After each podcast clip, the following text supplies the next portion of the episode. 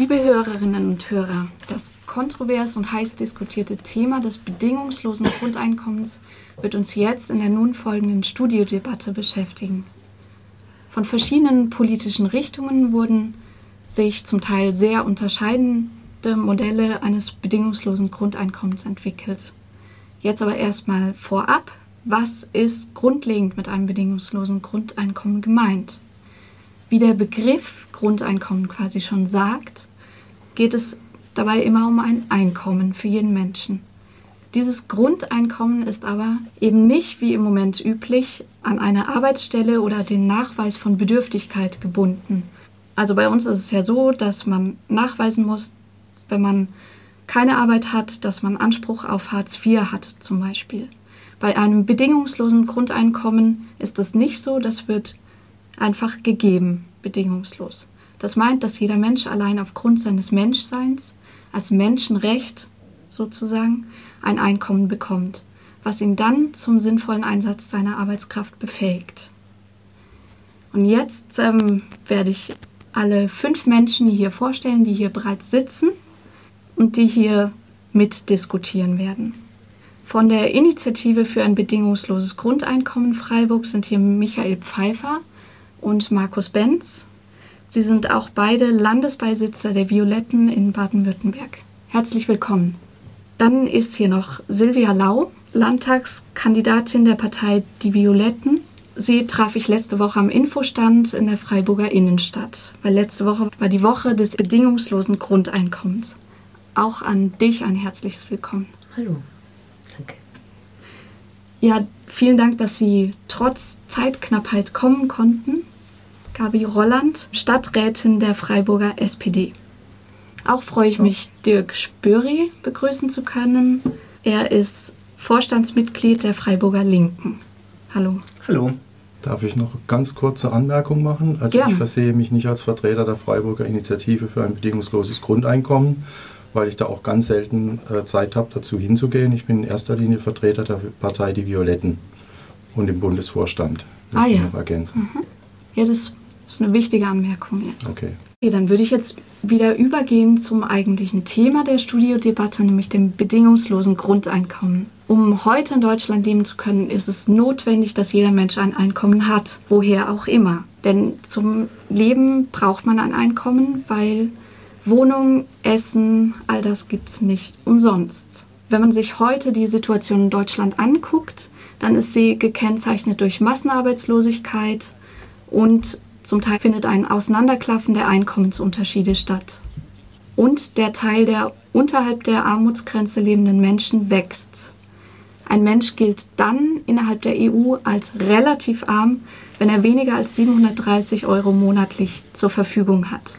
Unsere Sozialsysteme sind zudem auch eher überlastet, weil eben viele Menschen nicht genügend Einkommen haben aus einer Erwerbsarbeit, sondern zusätzlich Hartz IV oder Wohngeld oder anderes beantragen. Inwiefern kann das bedingungslose Grundeinkommen als ein effektives Mittel zur Armutsbekämpfung gelten? Da würde ich erstmal die hier Anwesenden von der Initiative Bedingungsloses Grundeinkommen zu Wort bitten.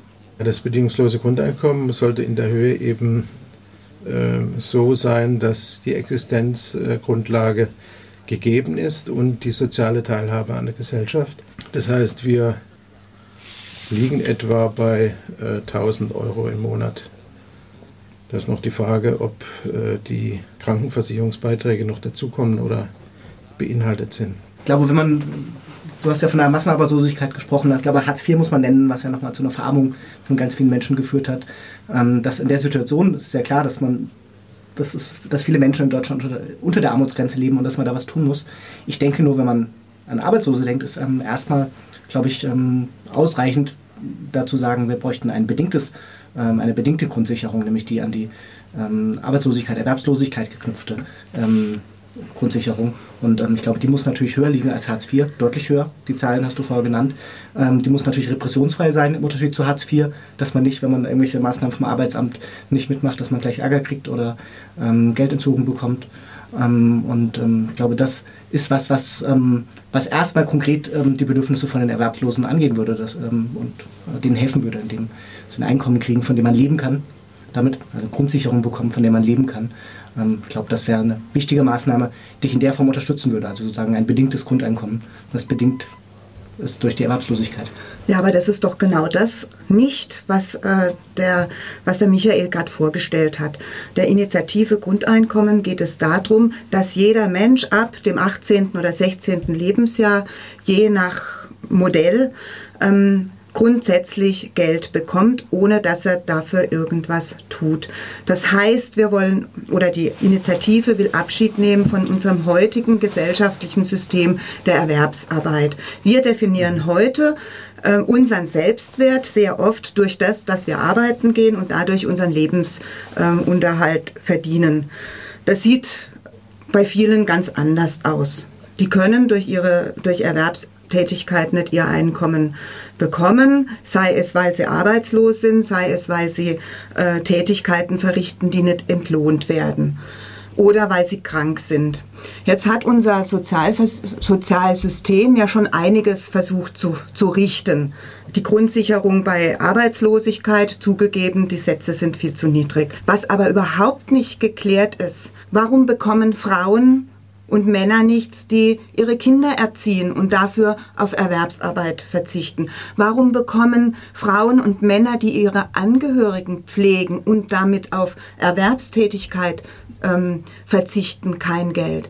Warum wird es nicht über ein Einkommen wertgeschätzt, dass viele Menschen in Sportvereinen oder in Musikvereinen sehr viel tun und jetzt gerade bei unserer Ganztagsschuldebatte ähm, ihre ihre Erfahrungen und ihre Fähigkeiten für die gesamte Gesellschaft einbringen. Um das geht's doch eigentlich. Und das heißt, wenn wir das ernst nehmen, dass wir unser Erwerbsdenken ändern müssen in Tätigkeitsdenken. Ob das dann tatsächlich bedingungslos sein kann, da ist in mir immer wieder so ein Widerstreit. Dann denke ich auch, warum soll ich, die einen recht guten Job hat und nicht ganz schlecht verdient, warum soll ich einfach so 800 oder 1000 Euro bekommen? Das ist so ein Punkt, wo ich dann immer denke, ist das wirklich gerecht? Das ist der eine Punkt, den ich mir ähm, immer wieder frage. Und der andere Punkt ist, es gibt ganz viele Modelle und bei den Modellen muss man ganz heftig aufpassen. Weil für manche Menschen sind die Modelle, die gerade von der FDP oder von Kreisen der CDU vorgetragen werden, eigentlich das das hundertprozentige Armutsrisiko. Und das wollen wir eigentlich gar nicht haben. Weil da geht es dann darum, dass die Leute ähm, höhere Mehrwertsteuer bezahlen sollen oder äh, Einkommenssteuern bezahlen wollen, also wieder was abgeben sollen und das nicht so, wie wir es heute haben, tatsächlich am Einkommen äh, orientiert. Und dann habe ich natürlich noch ein ganz größeres Problem. Jetzt muss ich aber auch mal was sagen. Das war ein langes Statement. Also erstens möchte ich richtigstellen, ein, bei einem bedingungslosen Grundeinkommen geht es nicht darum, dass man erst ab 18 ein Grundeinkommen bekommt. Das ist ein Lebensrecht. So wie jeder sein Lebensrecht hat, hat jeder sein Einkommensrecht. Und zwar gilt es von der Wiege bis zur Bahre.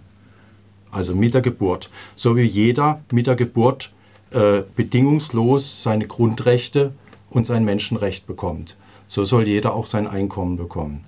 Und beim Grundeinkommen geht es auch gar nicht so sehr um, Arbeit, äh, um Armutsbekämpfung, sondern es geht darum, wirklich demokratisch, äh, demokratische Verhältnisse wiederherzustellen und auch die Freiheitsrechte wiederherzustellen. Wir reden immer von einer freiheitlich-demokratischen Grundordnung. Ich sehe nicht, dass die verwirklicht ist. Das Grundeinkommen soll jeden in die Lage versetzen, auf Augenhöhe und gleichwertig mit allen anderen behandelt zu werden und das Grundeinkommen kann man auch quasi als, äh, ja, als Steuerfreibetrag sehen, den jeder bekommt, auch der Millionär, auch Sie mit Ihrem guten Job.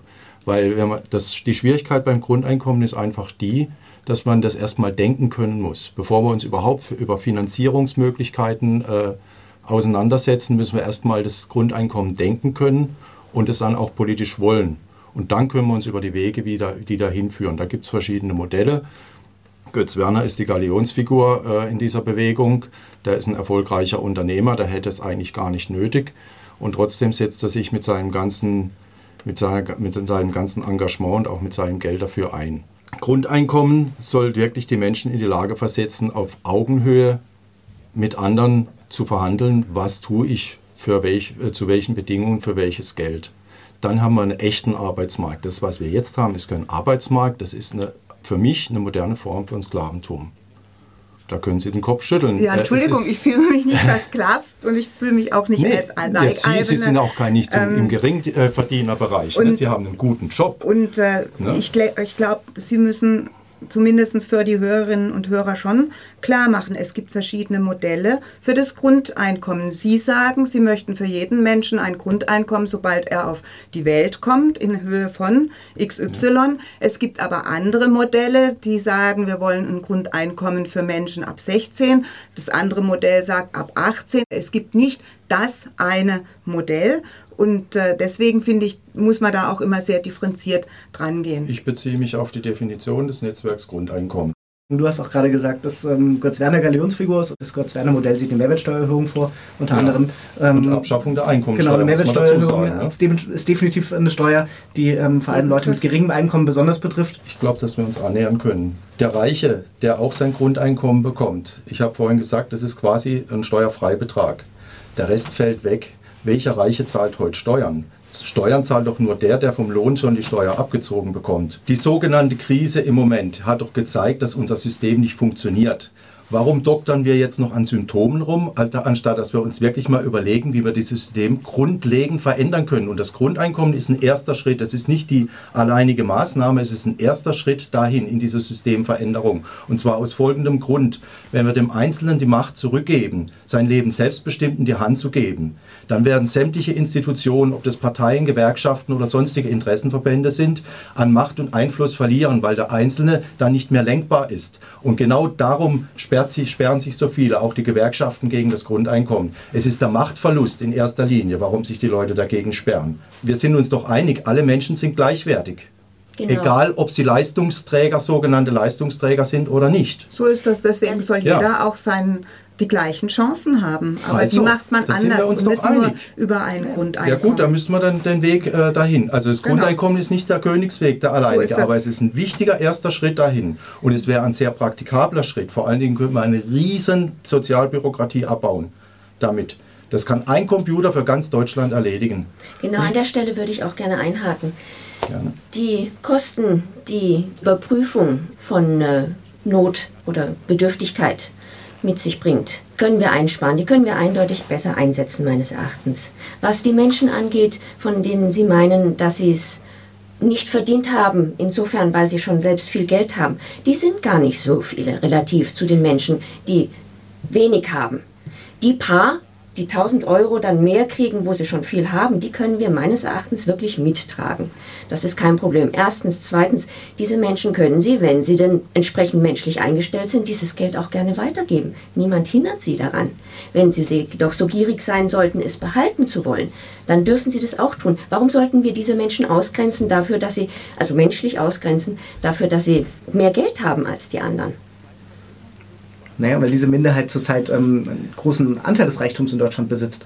Ähm, weil die Steuerpolitik der letzten Jahre, Spitzensteuersatz gesenkt, Vermögenssteuer abgeschafft und so weiter, die letzten zehn Jahre dazu geführt hat, dass wenige Leute immer mehr Einkommen haben. Ja. Und ich glaube nochmal, das hatte ich vorher schon gesagt, ich glaube eine Politik, die ähm, Ausgrenzung von den Leuten, die gerade erwerbslos sind, die über wenig Einkommen verfügen und so weiter, wenn wir die überwinden wollen, dann brauchen wir eine Umverteilung von Reichtum ähm, zu Ungunsten ähm, dieser kleinen Minderheit, die relativ gut verdient hat in den letzten Jahren. Ich glaube, das ist eine wichtige Sache. Ich glaube aber ganz kurz, also ich finde es ja richtig zu denken, wir haben ähm, Massenarbeitslosigkeit, die seit Jahren auf dem Sockel ist, von dem sie kaum runterkommt, ähm, versteckt wahrscheinlich viel höher als die offiziellen Zahlen. Wir haben hier noch ähm, so- wir haben relativ viele Leute, die in Leiharbeit sind, in ähm, Minijobs sind und so weiter. Also klar muss man da überlegen, wie wir es anders machen können. Ähm, und ich glaube auch, die These, wir sozusagen wenig Einfluss haben in der Gesellschaft, was zu verändern, die ist auch nicht ganz falsch. Aber ich glaube, die Kernfrage ist doch, ähm, was, was für Arbeit brauchen wir in der Gesellschaft? Ähm, was sozusagen, welche, Jobs brauchen wir in der Gesellschaft? Ähm, welche Möglichkeiten wollen wir den Menschen bieten? Und es ist ja so, wir haben viel zu wenig ähm, Leute, die in der Pflege angestellt sind, viel zu wenig Leute, die im Bildungsbereich eingestellt sind, ähm, viel zu wenig Lehrer, die eingestellt Warum? sind und so weiter. Und ich glaube, was es bräuchte, ist eine gesellschaftliche Debatte darüber, dass wir mehr Leute haben, die im Bildungsbereich eingestellt sind, mehr Leute, die ähm, im Pflegebereich, im sozialen Bereich eingestellt sind. Und das passiert nicht individuell, indem man jemand 800 Euro im Monat bekommt und dann sagt, hm, davon sozusagen ähm, werde ich jetzt auch nicht Krankenpfleger, ähm, sondern das muss eine öffentliche Aufgabe sein, ähm, in diesem Bereich Stellen zu schaffen. Das ist eine Frage. Das ist im System gedacht, Entschuldigung, aber das ist im System gedacht. Das ist wieder von oben herunter dem Volk irgendwas vorgesetzt. Ein Vorteil vom Grundeinkommen ist, dass die Leute eigenverantwortlich werden. Die müssen sich nämlich wirklich eigenverantwortlich fragen, was tue ich jetzt? Sie würden bestimmt mit einem Grundeinkommen im Rücken Ihren guten Job nicht so einfach aufgeben. Sie würden vielleicht sagen, okay, ich mache zehn Stunden pro Woche weniger. Dann das mache ich sowieso da, schon. Ja, okay. Aber, Markus, das mache ich sowieso schon. Aber ähm, das ist, ist nicht der Punkt. Der Punkt ist, dass äh, Kritiker des, Grundein des bedingungslosen Grundeinkommens. Es gibt ja auch noch mhm. eben diese andere äh, Richtung in Richtung Tätigkeitsgesellschaft, wo es dann um Grundeinkommen geht und um die Veränderung der ganzen Sozialleistungen in Richtung Grundeinkommen. Das ist, ist eine andere Schiene. Ähm, aber dieses bedingungslose Grundeinkommen, da sind einige Kritiker doch auch der Auffassung, dass wir dann von dieser Erwerbsgesellschaft gar nicht wegkommen, sondern dann noch mehr prekäre Arbeitsverhältnisse produzieren. Also, dass sich viele ähm, Unternehmen überlegen, die Leute haben ja sowieso schon 1000 Euro, wenn die sich jetzt noch ein bisschen was verdienen wollen, dass sie auf 1000, 2000 Euro kommen, dann ist das recht und gut. Dann braucht äh, die Reinigungsdame oder der Lehrer halt äh, nur noch so und so viel Geld zu bekommen und dann kriegen wir so eine Spirale nach unten hin. Und wenn das finanziert und wenn das wieder und wenn das finanziert werden soll, so wie das der Herr Werner sagt, äh, der ja Unternehmer ist, über eine Mehrwertsteuer, ähm, dann äh, muss ich ehrlich sagen, das hat der Dirk eben auch schon anklingen lassen. Wie wirkt denn die Mehrwertsteuer? Ich finde, das ist eine der ungerechtesten Steuern, die es gibt. Ich glaube nicht, dass jemand, der viel verdient, mehr Mehl braucht wie ich im Leben, ja.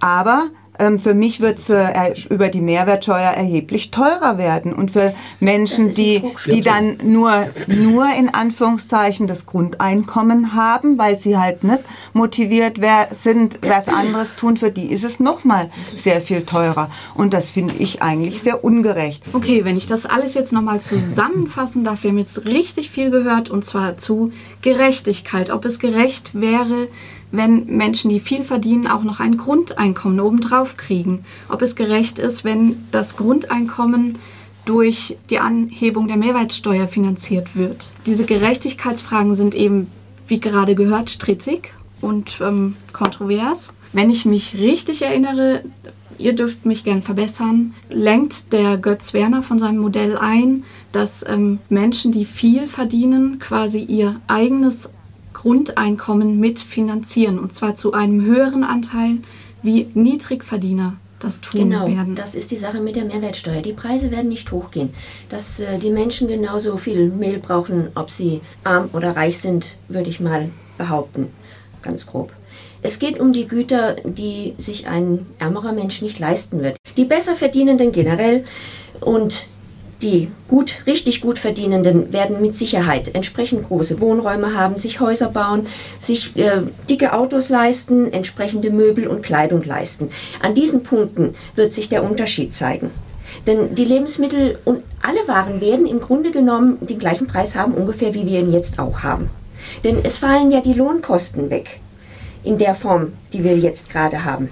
Denn diese ganzen Sozialabgaben sind nicht mehr notwendig, wenn wir über die Mehrwertsteuer ich gehen. Ich finde diese Diskussion absolut müßig. Es geht nicht um die Finanzierung jetzt, sondern es geht darum, das Grundeinkommen zu denken. Und die größte Schwierigkeit ist die, dass man es denken kann ja, und dass man sich umfassend informiert. Und wenn die, die Kritiker, die das Bedingungslose, also sich am Bedingungslos stoßen, da frage ich mich, was die für ein Menschenbild haben. Gehen die nach Lenin? Äh, Vertrauen ist gut, äh, Kontrolle ist besser.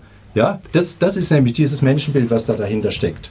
Und da wehre ich mich mit Händen und Füßen dagegen. Ich finde, wir müssen jedem Menschen das Vertrauen entgegenbringen, dass er, dass er sich sinnvoll betätigt. Und in diesen Stand müssen wir uns ihnen erstmal versetzen, weil die meisten Menschen, die, die ins, im Hamsterrad stehen und die gucken müssen, dass sie ihre Existenz irgendwie mit fünf Jobs bestreiten, die haben überhaupt nicht die Möglichkeit, sich sinnvoll für diese Gesellschaft zu betätigen. Okay, da würde ich jetzt sagen? noch kurz einlenken. Und zwar ähm, ist es richtig, wir haben jetzt viel über Finanzierung gehört, geredet. Und der eigentlich für mich interessantere Punkt ist eigentlich ähm, die ganz andere Denkweise, das ganz andere System, was mit dem Grundeinkommen, mit dem bedingungslosen Grundeinkommen verbunden ist. Und zwar ähm, kommt einem schnell die Frage auf, würde jeder Mensch ein bedingungsloses Grundeinkommen erhalten? Würde ein Mensch dann noch arbeiten gehen oder würde er sich lieber zu Hause in die Hängematte setzen? Abgesehen von den Umfragen, mein, ich bin jetzt 44, habe einiges erlebt in diesem Leben und mein Menschenbild ist definitiv, dass der Mensch ein Wesen ist, wie jedes andere Wesen, das Ruhephasen braucht und Aktivitätsphasen will. Er ist kreativ. Und das will er auch ausleben.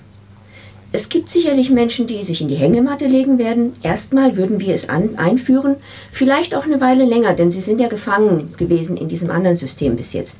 Da wird das Bedürfnis sicherlich für einige groß sein, erstmal ein, zwei, drei Jahre gar nichts zu tun. Aber das befriedigt den Menschen nicht. Irgendetwas möchte er tun. Und er wird auch irgendjemanden finden, der das, was er tut, haben möchte, anschauen möchte oder daran teilhaben möchte. Und dieses Bedürfnis dem Menschen heutzutage abzusprechen und zu behaupten, er sei faul, denn das ist ein Argument, das ich von einigen Menschen auf der Straße schon gehört habe, ist, entspricht einfach nicht der Realität. Das hat ja an diesem Tisch jetzt zum Glück niemand gesagt und ich glaube, das ist auch mhm. nicht das Problem dabei. Ähm, ich glaube nur, also zum einen werden die meisten Menschen, die ich kenne, die mit 800 oder 1000 Euro auskommen müssen, denen ist es viel zu wenig auf Dauer. Ähm, wenn du eine Familie haben willst und so weiter, reicht das natürlich nicht. Ähm, und ähm, dementsprechend werden auch die meisten, die, die arbeiten jetzt, werden natürlich nicht sagen wollen, mit 800 oder 1000 Euro, super, das reicht mir. Ähm, ähm, damit lege ich mich dann auf die Hängematte und gut ist. Und die meisten Menschen müssen ja noch arbeiten und die aktuelle Situation ist ja, die Leute sind nicht faul, sondern wir haben ja eine Arbeitszeitverlängerung im Durchschnitt gehabt in den letzten, letzten 10, 20 Jahren. Die naheliegende Antwort, die man, glaube ich, vertreten muss, ist natürlich da zum einen zu sagen, wir brauchen eine Arbeitszeitverkürzung. Das ist, glaube ich, klar. Das ist eine Kernforderung, die dann hoffentlich sozusagen auch im Sinne von euch ist. Sofort. Die hoffentlich auch im Sinne von euch ist. Das ist die eine Sache. Ähm, und ähm, zum anderen aber nochmal die Frage von vorher ist, ist es doch nicht egal, was die Leute machen, sondern es ist doch Demokratie, dass Menschen sich Gedanken machen und auch über Wahlen und so weiter zum Ausdruck bringen, welche Richtung eine Gesellschaft gehen soll. Ähm, darüber auch zu sagen, ähm, wollen wir, dass die öffentlichen Gelder die vorhanden sind, überhaupt der Reichtum, der vorhanden ist? Wollen wir, dass der in ähm, besseren Umweltschutz, in bessere, größere Schulen ähm, oder in Soziales investiert wird? Und ähm, dementsprechend braucht es da eine politische Entscheidung, braucht es eine gesellschaftliche Entscheidung dafür, wo der Reichtum investiert wird. Okay, wir haben jetzt viel Kontroverses gehört, sowohl für das Grundeinkommen als auch dagegen. Und ähm, ja, das zeigt einfach, wie brisant und eben sehr aktuell das Thema ist. Und mit Blick auf die Uhr. Darf ich noch einladen? Darf ich ja. euch einladen, mit euch weiter zu diskutieren am 14. Oktober im Günter, in der Günterstalstraße im Gasthaus Kaiser heißt es, glaube ich. Mhm. Da machen wir eine Veranstaltung mit der katholischen Arbeitnehmerbewegung, die da in dem die Bereich sehr in, ist, ja. die da auch sehr in die Richtung mhm. arbeitet und auch sehr für eine Arbeitszeitverkürzung einsteht. Und ich glaube, das wird eine ganz interessante Debatte. Es ja? ist tatsächlich top aktuell. Am 8. November wird die Petition von Susanne Wiest vom Petitionsausschuss des Deutschen Bundestags behandelt. Und aus diesem Grund läuft im Moment gerade eine Kampagne für das bedingungslose Grundeinkommen unternimm-das-jetzt.de. Da kann man sich anmelden zur Demo. Am 6. November in, treffen wir uns in Berlin. Wir organisieren auch einen Bustransfer dahin, der ziemlich preisgünstig ist. Ganz Ankündigen, wir machen die Terminrunde ganz kurz. Ähm, ich glaube, das ist, sollte uns alle ein. Ist, glaube ich, der Widerstand gegen die Kürzung, gegen das Sparpaket. Ähm, das sogenannte der Bundesregierung ist ja am Mittwoch ist ein Aktionstag, der auch von ähm, Gewerkschaften mit unterstützt wird. Mittwoch, 29 ähm, September um 17 Uhr auf dem Rathausplatz in Freiburg ähm, für eine Kundgebung des Bündnisses Wir zahlen nicht für eure Krise. Dankeschön für all die Veranstaltungshinweise und Demos. Vielen Dank für das interessante Gespräch. Mein Dank gilt Dirk Spöri, Vorstandsmitglied der Freiburger Linken, Gabi Rolland, Stadträtin der Freiburger SPD. Mein Dank geht auch an Silvia Lau, Landtagskandidatin der Partei Die Violetten, Michael Pfeiffer und Markus Benz. Beide sind auch Landesbeisitzer der Violetten in Baden-Württemberg. Das war eine ähm, sehr kontroverse Studiodebatte zum Thema des bedingungslosen Grundeinkommens mit fünf Menschen unterschiedlicher politischer Richtungen.